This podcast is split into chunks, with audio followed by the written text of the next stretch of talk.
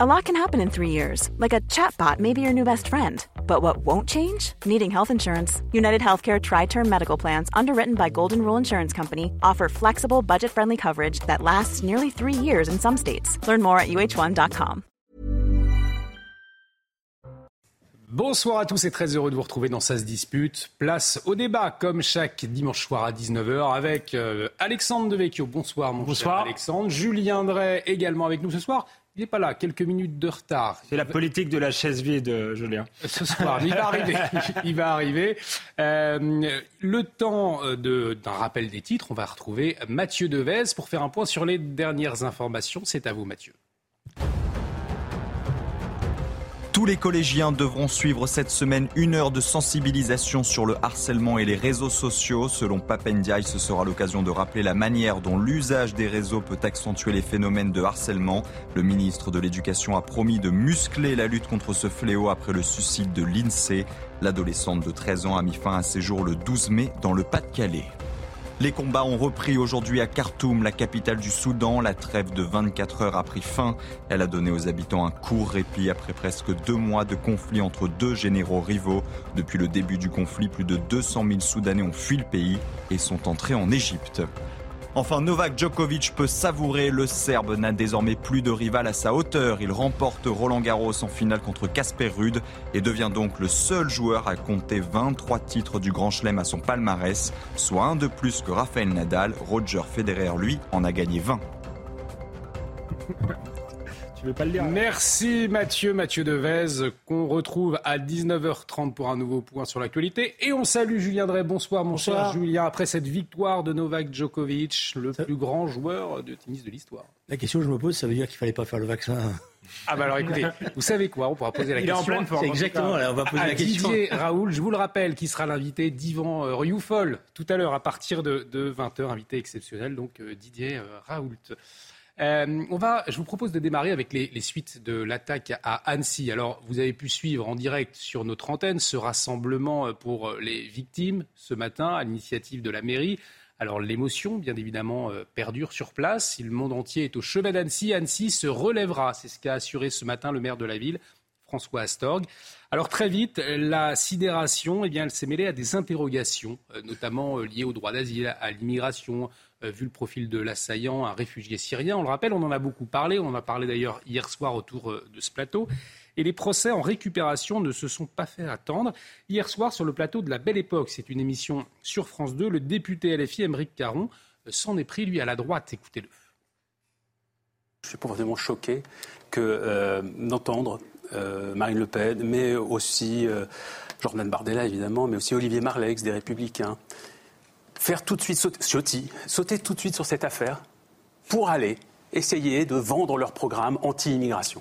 Trois ans Avec, après. avec même un cynisme absolu, au point que Éric Ciotti avait prévu une conférence de presse. Il l'a pas faite. Et pourquoi il l'a pas faite? Je sais pas pourquoi il l'a pas faite.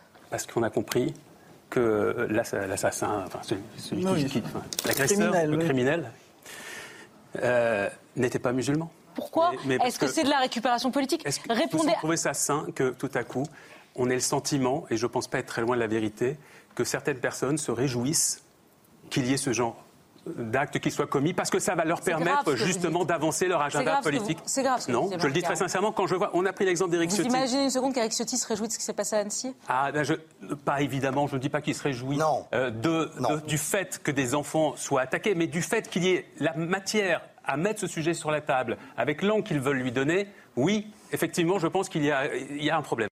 des accusations, Julien Drey, particulièrement euh, graves hein, sur la, euh, la question de, de- de la religion de l'auteur. Dans ce cas-là, est-ce que c'était vraiment le, le- le sujet? Non, je pense que c'était plus intéressant de regarder Manchester City euh, gagner euh, la coupe ou de regarder les 24 heures du Mans. Non, Moi, j'aime bien Émeric Caron, vous savez pourquoi? Parce que je trouve qu'il a une magnifique coupe de cheveux. Mais pour le reste, pour le fond, pour le, pour le, le- le- le fond, euh, vous ne le rejoignez pas. Écoutez, quand il y a un drame comme ça, Hmm. il y a deux choses qu'il faut avoir. D'après moi, qui sont des comportements élémentaires de tout responsable politique. La solidarité avec les victimes, la solidarité avec euh, l'émotion, la solidarité avec la nation, Le reste, dès qu'on commence à rentrer dans des, des polémiques, ça n'apporte rien, ça sert à rien. Est-ce que Émeric Caron croit que parce qu'il a fait cette polémique, il va faire bouger les consciences, il va dénoncer, etc. Non, je vais vous dire une chose, il va mettre en difficulté sa famille politique. Voilà ce qu'il a fait. Mais visiblement, ça, il sait bien le faire. Là, il a mis sa famille politique en, en difficulté, comme le dit Julien Drey, Émeric Caron. Bah, je, constate que généralement, Émeric Caron est, est- est plus ému par le sort euh, des moustiques euh, que par les êtres humains. Euh, généralement, il fait des vidéos pour euh, s'indigner du fait qu'on puisse tuer euh, les moustiques. Il parle de maman moustique et de famille moustique. Et euh, quand il y a des drames comme ça, il se pose pas, il se pose pas beaucoup de, de- de- de questions, Émeric Caron. Est-ce que Eric Ciotti fait de la récupération? Non, il s'interroge sur, sur ce drame. Est-ce qu'il a des causes? Est-ce qu'il y a des moyens de, euh, de l'éviter? C'est le propre même euh, de, la politique. Donc je pense qu'il peut y avoir, oui, suite à, ce, euh, à cet événement, mais à bien d'autres, euh, si ça avait été un événement totalement isolé, il y aurait peut-être matière à discussion, mais suite à, l'accumulation de ce type d'événements, oui, on peut se poser des questions sur les frontières, sur l'immigration, sur le droit d'asile. C'est, du devoir, je dirais, du, politique. Après, on peut avoir des approches différentes selon les sensibilités. Je ne doute pas que Émeric Caron a une approche différente que celle d'Éric Ciotti, mais pourquoi délégitimer la parole d'Éric Ciotti Et est-ce que Émeric Caron ne fait lui-même jamais de récupération euh, sur euh, les sujets qui l'intéressent? Je ne sais pas, sur le réchauffement de la planète, euh, il est capable de faire de la, la- la récupération si euh, demain on a une, tenta- une tempête ou je ne sais quoi. J'ai pas de- d'exemple en tête, mais je, je pense qu'on pourrait en, en- en trouver, en trouver beaucoup. Donc c'est aussi le rôle du politique de mettre en avant des sujets, euh, si vous voulez, qui, qui- qui sont importants et surtout d'essayer de trouver des solutions. Euh, encore une fois, c'est pas simplement de commenter, de s'indigner. Euh, c'est vrai que, que je, je rejoins Julien Drey, il faut euh, une période de, de, de- de- de décence, il faut de la solidarité avec les victimes, mais ensuite, le rôle du politique, c'est de réfléchir et de proposer des, des solutions. Alors, justement, Mais là, là, on n'est pas dans la allez-y, réflexion, là. Que moi, Là, on est encore dans. dans, Non, dans- dire, non, non, dans les déclarations. Pas, pas sur on n'est pas dans la réflexion, on est dans, dans une, Dans la- accusation. dans le- dans Et en plus, si vous me permettez, c'est maladroit. C'est très maladroit. Parce que tout de suite, il ouvre la porte au débat sur euh, donc c'est l'immigration, les musulmans, vous voyez, les dispro. Euh, c'est pas la question qui est posée.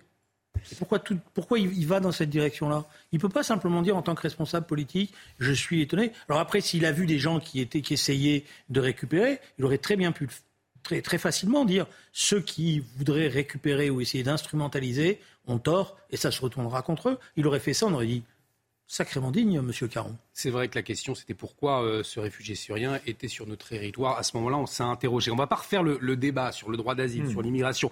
On l'a fait hier. fait Vous hier. pouvez le retrouver d'ailleurs sur notre site en replay www.cnews.fr.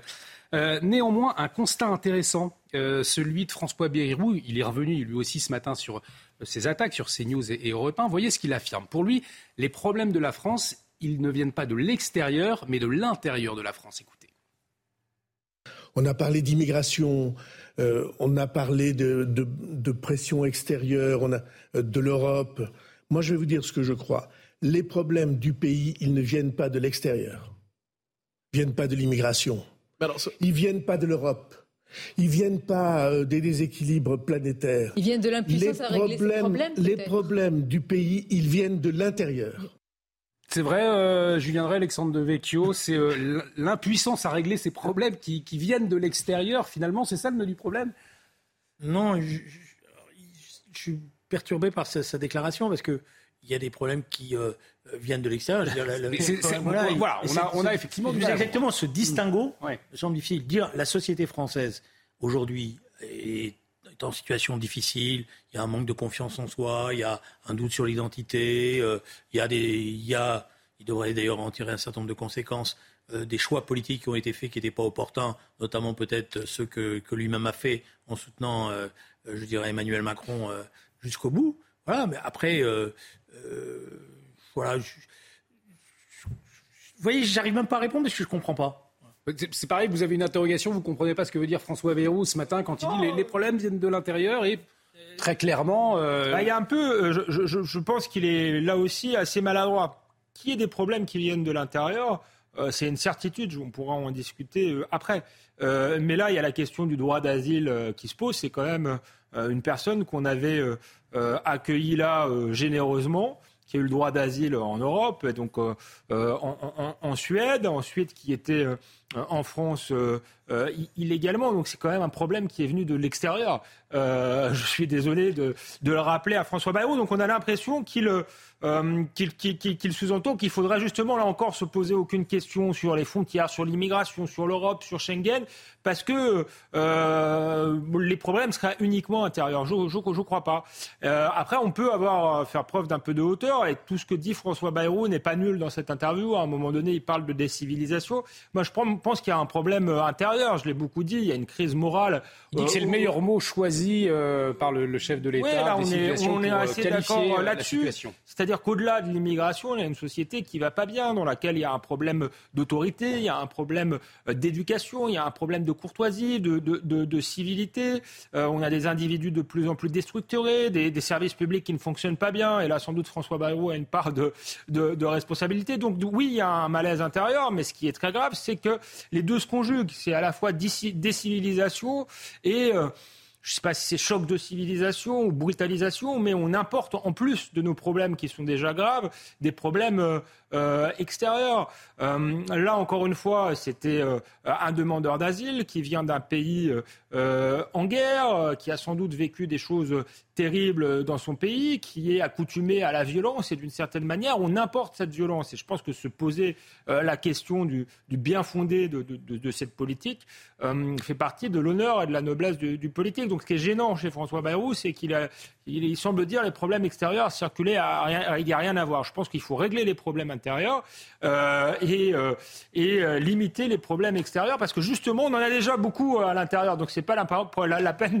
d'importer d'autres problèmes. Je, viendrai avant de, parler de la réforme des retraites. je pense que déjà, moi j'ai une en réfléchissant deux secondes, déjà j'ai une divergence avec lui. Moi je pense qu'il y a un problème avec l'Europe. Il y a un problème de fonctionnement de l'Europe. Un problème extérieur. Et c'est pas un problème extérieur, c'est un problème. On est dans une construction européenne qui n'a plus de sens. Bon, euh, je ne sais plus d'ailleurs euh, où est le centre de gravité de cette construction européenne. Euh, je commence à, voir comme les choses se déplacer vers des pays qui ont adhéré que récemment dans l'Europe et pas sur un projet civilisationnel, mais plus en défense du monstre poutinien, mm. etc. Ce que je peux comprendre. Voilà. Donc il y a un problème avec l'Europe, il y a un problème avec les règles de fonctionnement collectif de l'Europe qui empêchent de prise de décision, notamment euh, sur la question du pacte du Dublin 3. Euh, il y a bon donc euh, le débat sur l'Europe, il est nécessaire. Il est aujourd'hui d'autant plus nécessaire que si vous voulez, on a eu à un moment donné un président Emmanuel Macron qui a donné le sentiment qu'il était prêt à bousculer un certain nombre de choses et qui aujourd'hui revient aux vieilles règles orthodoxes, y compris sur le plan budgétaire. Dans l'actualité euh, également, messieurs, les débats qui se poursuivent sur la réforme des, retraites, puisque la motion de censure déposée par la NUPES, elle devrait être discutée demain. Elle sera mise au vote dès 16h. C'est ce qui est prévu. On va rappeler le contexte rapidement. La proposition d'abrogation des 64 ans a, entretenu hein, la contestation contre la réforme des retraites. Euh, la réforme des retraites, je vous le rappelle, promulguée mi-avril. Mais cette proposition d'abrogation, elle a été retoquée au nom de son irrecevabilité. Riposte donc de l'Alliance de gauche, la NUPES, avec une motion de censure et elle sera votée par le Rassemblement national. C'est ce qu'a affirmé aujourd'hui Sébastien Chenu. Écoutez-le. Nous avons déjà démontré que nous étions capables de voter une motion de censure déposée par d'autres. Et sur ce thème, euh, sur cette réforme des retraites, nous voterons demain la motion de censure. Les 88 députés du Rassemblement national seront là pour voter la motion de censure parce que nous voulons euh, la fin de ce texte. Nous voulons que Mme Borne euh, s'en aille, parte avec sa, sa réforme sous le bras, qu'elle ait été battue. Et surtout, nous voulons qu'il y ait un vote, car il n'y a pas eu de vote à l'Assemblée nationale sur ce texte. Donc cette réforme des retraites, elle n'a pas de légitimité politique. Raison pour laquelle nous ferons euh, abstraction, nous dépasserons euh, nos euh, clivages politiques traditionnels. Alors Julien Drey, vous ne compreniez pas tout à l'heure Émeric Caron, encore moins François Bayrou. Est-ce que là, Sébastien Chenu, vous comprenez sa position? Là, je, comprends sa position. Et il, a raison sur trois choses. Premièrement, l'Assemblée nationale n'a pas voté. C'est quand même un problème. deuxièmement, euh, l'Assemblée nationale a été violentée par l'exécutif, c'est-à-dire dans ce qu'on appelle la séparation des pouvoirs. Eh bien, la présidente de l'Assemblée nationale n'a pas défendu la séparation des pouvoirs, elle a obéi. et j'emploie le terme à, dessein, obéit, ce qui est quand même un problème pour une présidente ou un président de l'Assemblée nationale. Troisièmement, il y a une contestation dans ce pays qui est, là, qui n'a pas été entendue. L'exécutif peut penser qu'avec les vacances, qu'avec euh, toutes les manœuvres euh, parlementaires auxquelles il s'est livré, il est sorti d'affaire. En général, on est toujours rattrapé au moment où on s'y attend le moins par cette contestation sociale qui ressurgira. Elle ne disparaîtra pas. Le RN qui s'allie avec la NUPES finalement pour voter cette, euh, motion de censure, ça, dit quelque chose euh, de la colère des Français, de l'opposition, ou alors on est plutôt dans une posture symbolique politique?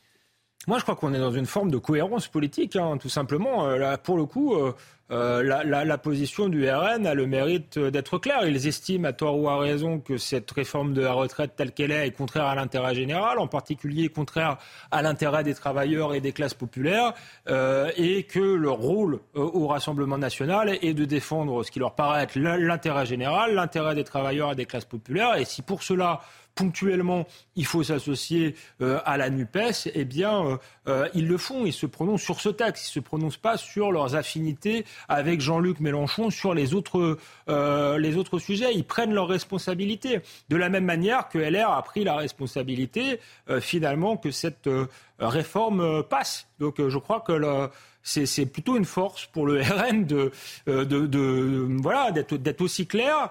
Euh, ça leur permet de prendre de la hauteur, de montrer qu'ils sont un peu au-dessus des partis. Ça met même en difficulté euh, LFI, puisque LFI n'est pas capable de faire la même chose sur d'autres.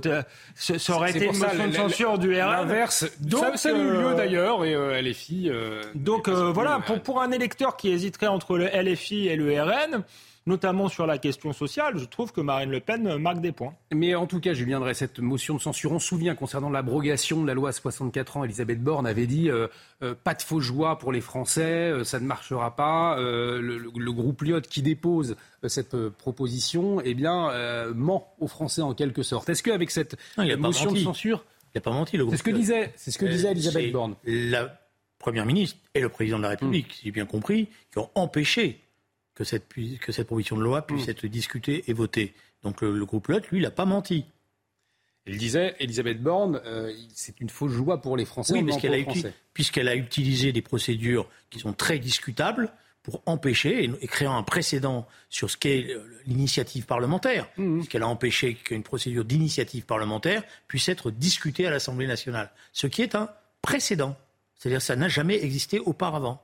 Et cette motion de censure euh, demain, qui sera soumise au vote demain à partir de 16h, elle pourrait passer? Ça peut, euh, Il peut y avoir un, rebondissement ou c'est fort peu probable On est plus dans le Mais Alexandre a donné la clé. La motion de censure, elle, a, la dernière fois, elle, s'est jouée euh, dans la position du, groupe Les Républicains. Alors visiblement, si j'ai bien compris, ils ont décidé de ne pas la voter et même cette fois-ci d'être plutôt majoritairement dans un refus de la voter. Ça veut dire, d'un certain point de vue, que maintenant on sait à peu près ce qu'il en est, c'est-à-dire euh, le gouvernement de Macron, de M. Macron, pardon, excusez-moi cette expression populaire, il est désormais soutenu par la droite. Voilà, point à la ligne. Il ne faut pas être totalement manichéen, il est soutenu par la droite sur cette réforme des retraites. Il n'est peut-être pas soutenu sur, euh, sur d'autres textes. On verra par exemple sur la question de l'immigration, où LR, je pense, va essayer de se rattraper. Mais c'est vrai que je pense qu'aux yeux de beaucoup de Français, c'est une position qui manque de clarté. Et en tout cas, pour ce moment décisif de la vie politique sur les retraites. Euh, LR a pris ses responsabilités et donc euh, euh, les Français finalement lui doivent cette réforme, doivent, doivent, cette réforme à Emmanuel Macron et à la droite et je pense qu'une partie d'entre eux s'en souviendront sans doute. Un mot peut-être sur euh, ce démenti d'Elisabeth Borne justement euh, aujourd'hui, après avoir qualifié le RN d'héritier de Pétain. On s'en souvient, on en avait parlé euh, d'ailleurs ici dans sa dispute. Emmanuel Macron l'aurait recadré, c'est en tout cas ce qui avait fuité. D'ailleurs, le chef de l'État avait eu ces mots. Le combat contre l'extrême droite ne passe plus par des arguments moraux. On n'arrivera pas à faire croire à des millions de Français qui ont voté pour elle que ce sont des fascistes. Alors, interrogé sur ce recadrage, voyez la réponse aujourd'hui de la Première ministre. On échange très régulièrement et effectivement, on rentre dans le fond des dossiers pour euh, trouver ensemble les bonnes décisions. Il se dit beaucoup de choses sur euh, les supposés propos en Conseil des ministres. Moi, je ne vais pas commenter les commentaires des commentaires. Il n'a pas tenu ces propos-là, président J'ai pas entendu ça, vous voyez, j'ai pas entendu ça. Mais après ça, il y a certainement euh, certains qui pensent que c'est très intéressant de colporter toutes sortes d'informations. Alors Alexandre de Vecchio, vous connaissez bien les, rédactions. Cette, information avait circulé, avait fuité, hein, en tout cas dans, les rédactions. Aujourd'hui, elle dément. Au fond, qui dit vrai alors? Je pense que le président de la République n'a pas démenti les informations qu'il a lui-même euh, euh, fait fuiter. Maintenant, euh, Elisabeth Borne, j'ai envie de dire, est un bon soldat et ne veut pas remettre une pièce dans la machine. Donc elle fait comme si le, président de la République n'avait rien dit, je crois. Bon, c'est pas. Euh, pour moi, c'est pas ce qu'il y a de plus intéressant, je dirais, dans, la vie politique. Je trouvais les propos d'Elisabeth Borne extrêmement caricaturaux, mais en même temps, Emmanuel Macron, euh, qui aujourd'hui lui fait la leçon, a tenu des propos euh, équivalents. Euh, donc si on arrêtait un peu avec les petites phrases et qu'on essayait de travailler pour les Français, je crois que ce serait. Mais est-ce que ça signifie qu'elle pourrait prendre le, large? Est-ce qu'il y a une unité euh, du Non, moi je pense que là c'est plutôt quelqu'un qui veut rester justement. Elle évite le conflit en, ne, répondant pas à Emmanuel Macron et en, expliquant qu'en fait il a rien dit. Je viendrai. Il y, a, deux choses. Il y a l'analyse des, politologues, des mm. historiens sur la manière dont le Front National est l'héritier le, Rassemblement, national est l'héritier du Front national et que lui-même, quand il a été fondé, euh, a été fondé par des gens qui étaient des héritiers d'un certain nombre de courants politiques qui ont été désignés, etc. Il y a des évolutions politiques qui ont lieu, je l'ai pointé à plusieurs reprises dans le débat, euh, mais après, il y a un autre problème, c'est si on affronte aujourd'hui le Rassemblement national avec des images caricaturales, je pense qu'on peut effectivement faire ce qu'a fait d'ailleurs Émeric Caron euh, j'ai bien vu hier à la télévision. Euh, enfin, j'ai vu le replay, le replay hein, parce que je, reconnais que j'ai pas vu l'émission, euh, mais j'ai vu le replay. Vous regardiez le football. exactement. Euh, je pense que ça sert à rien.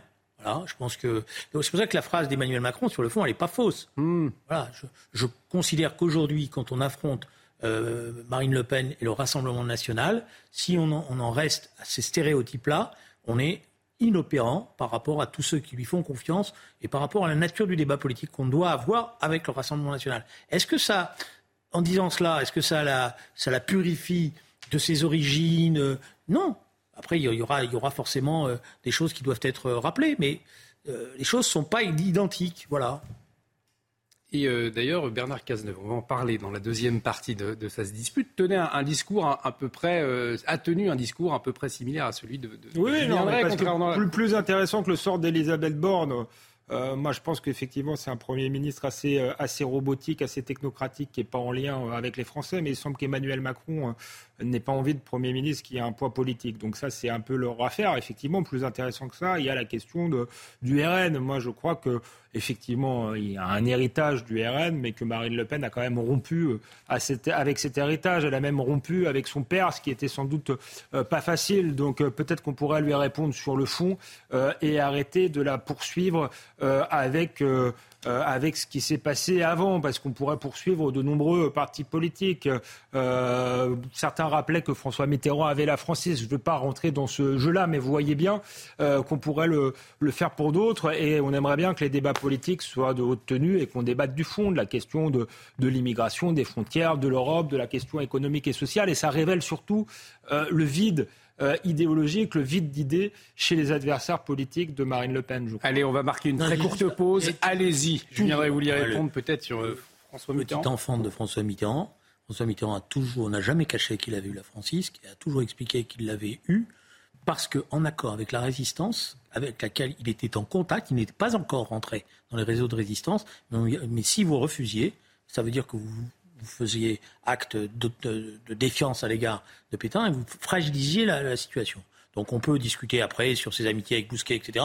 Mais sur la Francisque, il l'a toujours Allez, on va, on va marquer une courte pause. Un on, débat passionnant, mais, on ne peut pas déborder Alexandre était résistant, mais il a été aussi vichiste. On ne peut pas, et en fait, la période était complète. On, ne peut pas déborder Alexandre de Vecchio. On va revenir euh, tout à l'heure sur l'actualité politique forte. Bernard Cazeneuve qui lance son mouvement. L'horizon. On en parle tout de suite. Ça va continuer à débattre pendant la publicité et après. Alors restez avec nous sur CNews.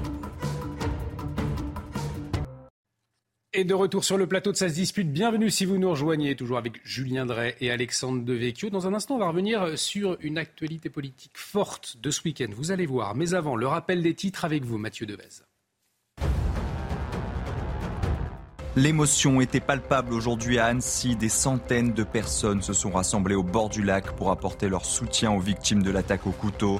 Jeudi, un réfugié syrien a poignardé dans un parc deux adultes et quatre très jeunes enfants dont le pronostic vital n'est plus engagé. Le suspect est en détention provisoire dans un centre pénitentiaire de Savoie. Il a été mis en examen pour tentative d'assassinat et rébellion avec armes. Plusieurs centaines de personnes ont manifesté aujourd'hui contre les carrières de sable en Loire-Atlantique. Deux cortèges se sont réunis à Nantes dans l'après-midi à l'appel de collectifs écologistes. Ils dénoncent notamment l'exploitation du sable à des fins industrielles. Enfin, l'Ukraine revendique la capture d'un village dans le sud-est du pays, un village situé à la limite des régions de Donetsk et de Zaporizhia. Il s'agit du premier gain territorial annoncé depuis des mois par Kiev, hormis les quelques centaines de mètres gagnés récemment en périphérie de Bakhmut.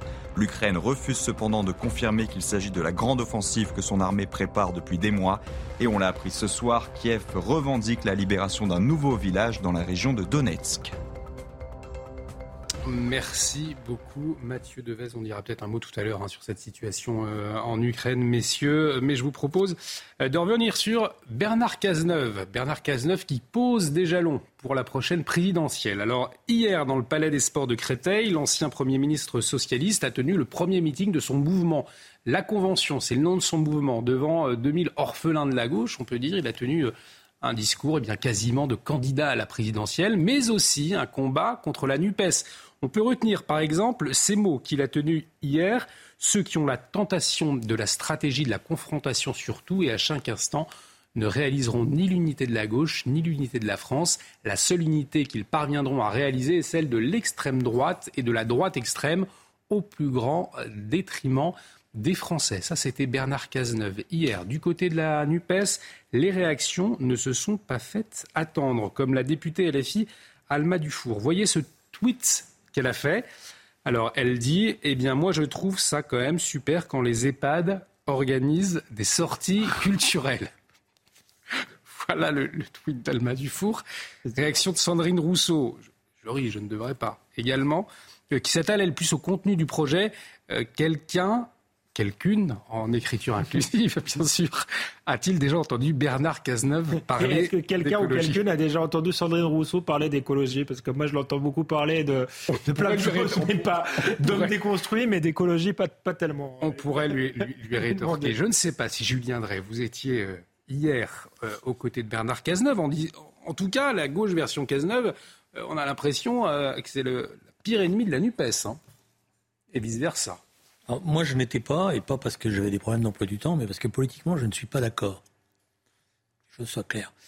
Euh, je pense qu'il y a deux versions en ce moment qui, qui me posent problème.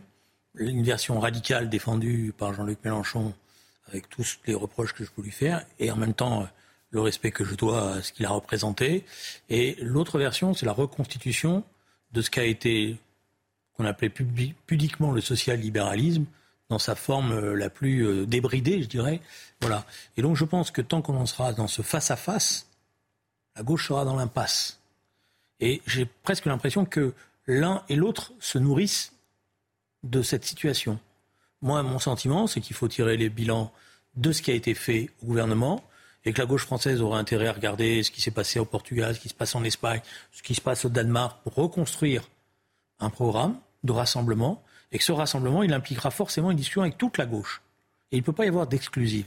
C'est-à-dire que euh, Alexandre Devecchio, Bernard Cazeneuve, là, il est dans, une posture finalement euh, anti-NUPES, plus qu'une posture de rassemblement de la gauche Oui, je suis assez d'accord avec l'analyse de, Julien Drey. Et effectivement, euh, il est dans une posture anti-NUPES, mais de même, de même que l'anti-RN ne fait pas une politique, l'anti-NUPES ne fait pas une politique. Et c'est mm. plutôt un adversaire de, de la NUPES qui vous le dit. À titre personnel, euh, si je dois vraiment choisir entre Bernard Cazeneuve et Jean-Luc Mélenchon, je pense que je choisis Bernard Cazeneuve, mais je ne suis pas sûr d'être euh, le type d'électeur euh, visé. Et là, toute la question, c'est à qui s'adresse-t-il? Je crois qu'il y a mm. une gauche plutôt jeune, intéressée par les questions de société assez radicales, qui euh, euh, a rejoint Jean-Luc Mélenchon et qui est peu susceptible de, se reconnaître euh, dans Bernard Cazeneuve. Et ensuite, il y a une France populaire qui est plutôt pour Marine Le Pen.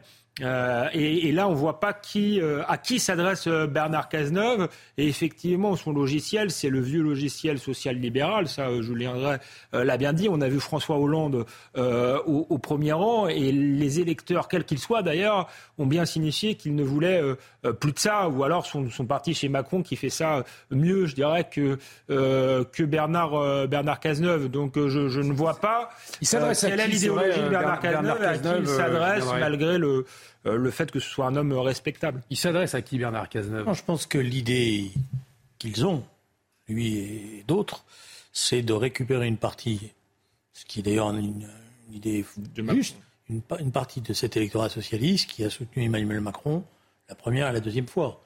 Mmh. Euh, soit parce qu'ils voulaient faire barrage à Marine Le Pen, soit parce qu'ils étaient déçus euh, de la trajectoire qu'avait pris la gauche en se radicalisant.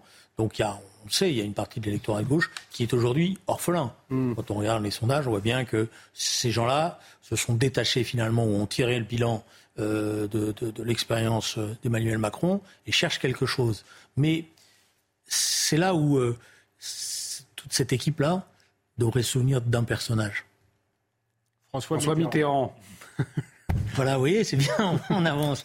Parce que ce personnage-là, lui, il avait fait la synthèse vous savez, quand adhéré au Parti Socialiste, une des premières choses qu'on m'a appris, ce que m'avait appris François Mitterrand, c'est de faire la synthèse. C'est-à-dire qu'il avait été capable de prendre, rappelez-vous, parce que euh, Mélenchon était peut-être excessif, mais les communistes des années 70 n'étaient pas forcément euh, les personnages les plus fréquentables, en tous les cas entre guillemets. Regarde tout ce qui était euh, l'histoire à l'époque, la guerre froide, etc. et tout. Mais il a été capable de, c'était le terme le plus important, c'est ou synthèse ou surmonter.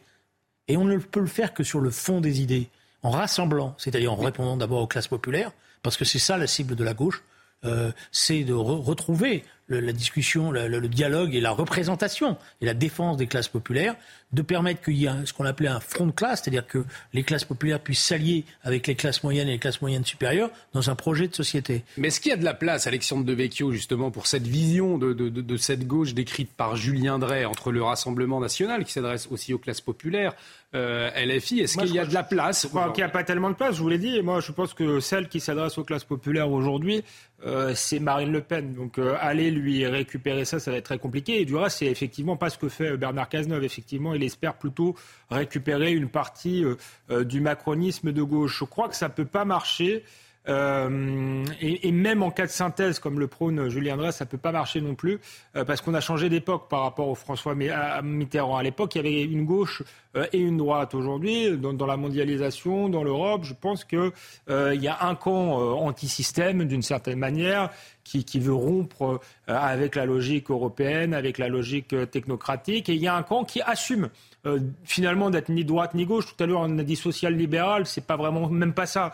Macron est un technocrate euh, euh, européiste qui a une logique budgétaire. Je sais pas si c'est vraiment un libéral d'ailleurs, mais il a au moins le mérite de l'assumer, de dire les, les partis, les vieux partis sont terminés. La synthèse entre moi et Mélenchon est impossible et je crois que il a raison. On ne peut pas le faire et donc moi j'assume d'être d'être ça, d'être un technocrate euh, euh, européiste. Et effectivement, euh, il y, a, y, a, sans doute des, des, des, électeurs pour ça. Donc je ne pense pas qu'on puisse refaire une synthèse. Maintenant, il y aura peut-être une place, quelqu'un pour remplacer Emmanuel Macron, mais je ne suis pas sûr que ce soit Bernard Cazeneuve. je pense qu'Edouard Philippe, par exemple, est plus susceptible de s'adresser à l'électorat macroniste. En tout cas, mais ni l'autre, vous, êtes, vous êtes convaincu pour la, synthèse, sur ce... La synthèse, elle ne se fait pas sur des personnes. C'est ça l'erreur. La synthèse, elle se fait sur la base d'un projet. Oui, mais... La question qui est posée dans la reconquête des classes, vous dites que Marine Le Pen a les classes populaires. Si je regarde le vote des quartiers populaires, en Ile-de-France ou dans, dans, dans beaucoup d'autres quartiers, c'est pas vrai. C'était plutôt la France insoumise qui a fait des scores euh, dans les, dans les, dans les quartiers populaires et des scores très importants, y compris euh, voilà donc euh, les classes populaires. Ce qu'elles attendent, c'est qu'on les protège, c'est qu'on les défende face à un système qui aujourd'hui, pour une part, les, les, attaque fortement tant sur leur pouvoir d'achat que sur leurs conditions de travail ou sur leur retraite. Voilà. Donc euh, le, le, la synthèse politique à faire, c'est pas de c'est pas de faire des calculs électoraux, c'est d'être capable de, porter, de trouver les réponses adéquates qui peuvent rassembler le pays par rapport aux problèmes qui sont posés. Donc, il faut répondre sur les questions de, de par exemple, ce qui fait plaisir à Alexandre Véo, comment on est capable de bien gérer la question des flux migratoires, comment on est capable de défendre une politique de sécurité à nouveau de proximité qui soit efficace, comment on peut avoir un système judiciaire qui puisse donner un sens, comment on peut défendre le pouvoir d'achat de nos concitoyens, comment on peut se protéger parce que c'est la question qui est posée, c'est-à-dire se protéger face à une mondialisation qui est totalement débridée, c'est-à-dire la question effectivement des frontières, comment euh, euh, on est capable de réindustrialiser notre pays, c'est à ces questions-là qu'il faut répondre. Et une fois qu'on a répondu à ces questions-là et qu'on a fabriqué un projet, alors après, Hmm. Oui, mais le, projet doit être, euh, si vous voulez, euh, cohérent. Euh, par exemple, Bernard Cazeneuve, je suppose, est très européen. Euh, et ne veut pas remettre en cause fondamentalement euh, euh, l'Europe. Donc on peut dire on va défendre les classes populaires, on veut avoir un projet cohérent en matière d'immigration, mais si on ne veut pas remettre en, cause Schengen, qu'on veut continuer à s'inscrire dans ce modèle-là, les classes populaires ont bien compris que c'était pas possible. Donc il y a des synthèses qui sont tout de même difficiles. Ensuite, Julien Drey a dit Jean-Luc Mélenchon à les quartiers populaires. Euh, c'est un peu un. Julien Drey a été un peu politiquement correct. Il a euh, les banlieues à forte concentration euh, immigrée et une partie d'entre elles en plus qui sont islamisées et qui l'ont suivi pour des raisons communautaires. Je ne crois pas que ce soit compatible avec les intérêts des, des, des, des, classes populaires qui ont ras-le-bol de l'insécurité, de l'islamisme et qui veulent plus de fermeté en matière d'immigration. Donc la synthèse que veut Julien Drey me, me paraît impossible. Me paraît très difficile d'avoir euh, euh, ces, ces, jeunes de banlieue euh, très attirés par un islam identitaire et en même temps euh, voilà des, des, des, classes populaires qui habitent dans des pavillons de banlieue parfois ou dans la France périphérique qui trouvent qu'on n'en fait pas assez pour eux et qui ont qu'on en fait trop pour ces banlieues islamisées par exemple. Mais vous pouvez pas dire on, passera. pas d'un côté il y, a, il y, a, les classes populaires que j'aime et celles que j'aime pas. parce que vous faites un tri. Ce sont des électrices et des électeurs français et françaises qui vivent dans des quartiers qui sont des quartiers difficiles et qui gagnent pas beaucoup. Ou qui sont dans des, métiers pénibles et qui sont des métiers difficiles. Vous les avez vus au moment du Covid. Ces gens-là, c'est des citoyens français. Ces gens-là, ils sont même ils, travaillent pour la France. Donc je veux bien qu'après on discute sur l'islamisme, etc. Mais vous pouvez pas les écarter. Vous pouvez pas dire ah non, cela c'est pas les quartiers populaires. J'ai pas dit, j'ai pas dit euh, que je les écartais. Je disais que c'était des sociologies différentes avec des intérêts différents et que c'est très difficile de de, de, voilà, de, de, de, rendre compatibles les intérêts des uns et des autres. Mais d'une certaine manière, il faut le faire. C'est là où je suis d'accord avec, euh, ni pour avec Julien Drey. Il faut, Bernard il faut essayer de et la les, les, banlieues. Euh, euh, où, il y a des difficultés, il ne faut pas les, laisser aux communautaristes. Allez, on va avancer. en, en, tout cas, un projet qui rassemble. Voilà, et ni, vous n'êtes pas euh, convaincu, ni l'un ni l'autre. Non, la mais proposition le, projet est beau, mais est quand même compliqué. De, ah. euh, il y a vraiment entre Jean-Luc Mélenchon et Marine Le Pen, sur le plan économique et social, il peut y avoir des plans de, des points de convergence, mais en fait, sur le projet sociétal, il y a, il y a des différences radicales. Dans l'actualité également, nous l'avions évoqué hier, les réactions qui se multiplient après le verdict dans l'affaire China. La cour d'assises des mineurs de l'Oise a condamné euh, l'ex-petite amie de Shaina, c'était vendredi, assassinée en 2019, à 18 années de réclusion. Euh, je vous le rappelle, l'adolescente était morte, brûlée vive, à 15 ans, dans les jardins ouvriers euh, de Creil, après avoir été poignardée une dizaine de fois. Elle était enceinte au moment des faits. C'est une horreur. L'avocat général avait réclamé une peine de 30 ans de prison, mais la cour d'assises a retenu la minorité de l'auteur au moment des faits. Écoutez la, la réaction aujourd'hui de Marion Maréchal. Elle a vécu un enfer, c'est-à-dire de harcèlement, de menaces, de peur, euh, sans que personne ne l'ait protégée. Euh, on vient d'avoir donc la décision scandaleuse, euh, en effet, de 18 ans de réclusion sans retenir cette excuse de majorité qui aurait dû évidemment sauter au regard de minorité, pardon, au regard de la barbarie euh, de l'acte, de la préméditation euh, euh, de l'acte qui est évidemment très réfléchi manifestement en amont. Pardonnez-moi de vous dire qu'il y a quand même là une faillite générale de la justice qui est absolument désespérante. Et je dois dire que la famille et le frère est d'une dignité parce que vraiment là, faut s'attendre un jour à ce que les familles réagissent et se, se fassent justice eux-mêmes. C'est ce qui finira par arriver, je crois. Le frère qui avait euh, réagi avec ces mots J'ai tellement honte de notre justice en France, elle a été merdique.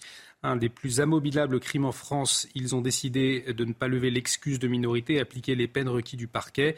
Il a pris seulement 18 ans, ce mec, et sortira euh, dans quelques années. On va peut-être voir d'ailleurs, voilà, on le voit à, l'antenne. Euh, il a assassiné Shaina vendredi soir et la justice lui a répondu en assassinant Shaina un vendredi hmm. soir. En tant que grand frère, je ne peux rien faire de plus et je n'ai pas pris les armes en 2017 et 2019 pour me faire justice. Je vous assure que la détention, je n'en aurais pas eu peur. Euh, si je ne l'ai pas fait, c'est peut-être que j'ai l'islam et que je crois en Dieu. Mes parents m'ont donné la meilleure éducation.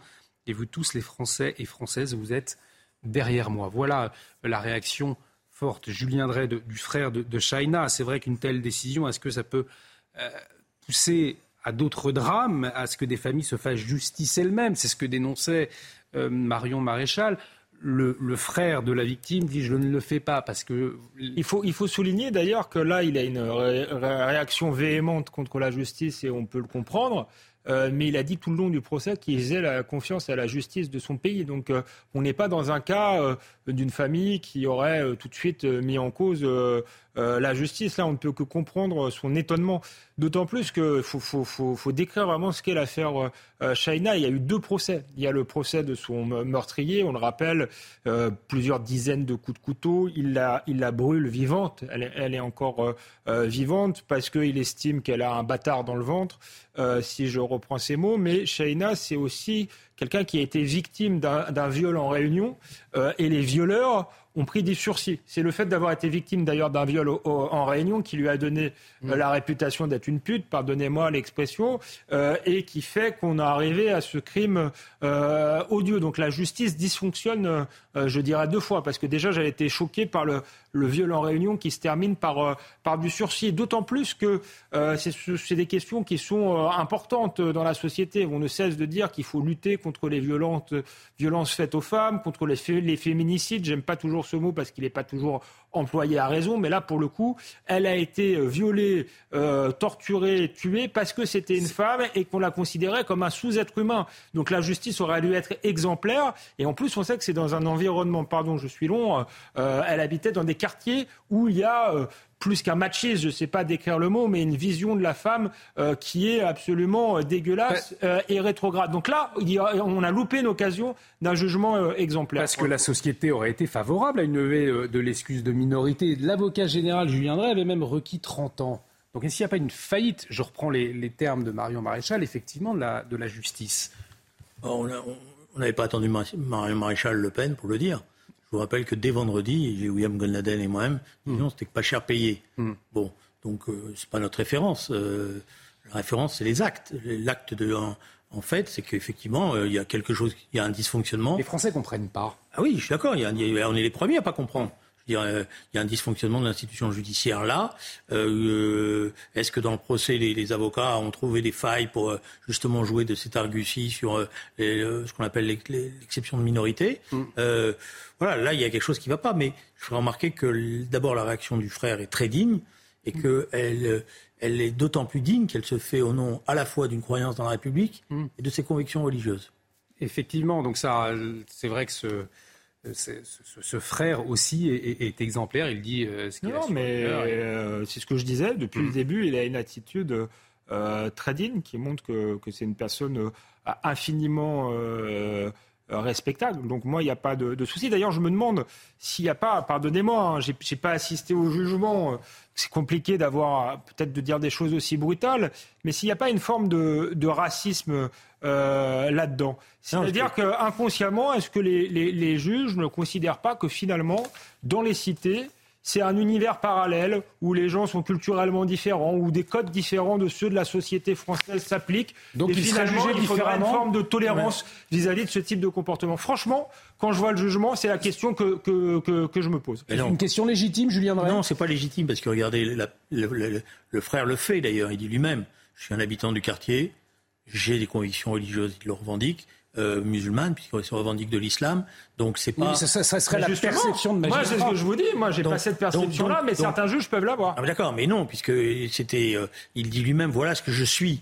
Donc, euh, est, donc je pense qu'il faut faire attention à la, à la C'est-à-dire, c'est toujours le, le, le danger. C'est quand on veut trop prouver parce qu'on a une idée en tête, on arrive à tordre la réalité. Là, il y a un dysfonctionnement. Le, le dysfonctionnement, il est commencer par dire ah non mais c'est parce que c'est un jeune, de banlieue donc c'est pour ça qu'il y a eu. Il faut m'apporter la preuve. Si on m'apporte pas la preuve, c'est une accusation gratuite. On arrive au terme de cette émission. En tout cas, un grand merci Alexandre Devecchio, un grand merci Julien Drey. Restez avec nous sur CNews. Pourquoi? Puisque dans un instant. Yvan Rioufol reçoit euh, le professeur Didier Raoult qui répondra à toutes les, accusations dont il est l'objet. À 20h, Didier Raoul, qu'est-ce que vous souhaiteriez lui poser peut-être comme question, Julien Drey? Je suis incompétent. Non, je suis incompétent parce que je l'ai, je l'avoue au début, défendu, parce que j'avais écouté ce qu'il disait sur la chloroquine, sur le mélange entre la chloroquine et, et euh, euh. Euh, et puis les, les, les mois passant, j'ai l'impression que les choses n'étaient pas aussi simples que ce qu'il euh, avait bien voulu dire. Voilà. Donc comme je suis pas médecin, comme voilà, est-ce que je me suis fait avoir comme d'autres ou est-ce que il y avait bon on va écouter, on va voir ce qu'il va dire. Exactement, c'est à suivre Alexandre de Vecchio dans 10 minutes. C'est une période qui a été extrêmement floue D'ailleurs, il n'y a pas de bilan global qui en est fait. Et euh, on accuse euh, Didier Raoult d'avoir fait des expérimentations sauvages. C'est possible, mais est-ce qu'on n'a pas fait des, des, expérimentations sauvages sur des milliards de personnes avec le vaccin?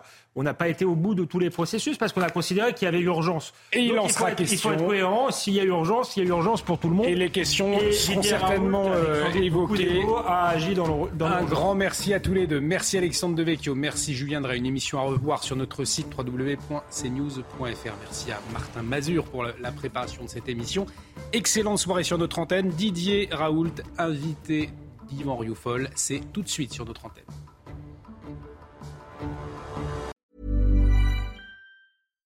When you make decisions for your company, you look for the no-brainers. And if you have a lot of mailing to do, stamps.com is the ultimate no-brainer. It streamlines your processes to make your business more efficient, which makes you less busy.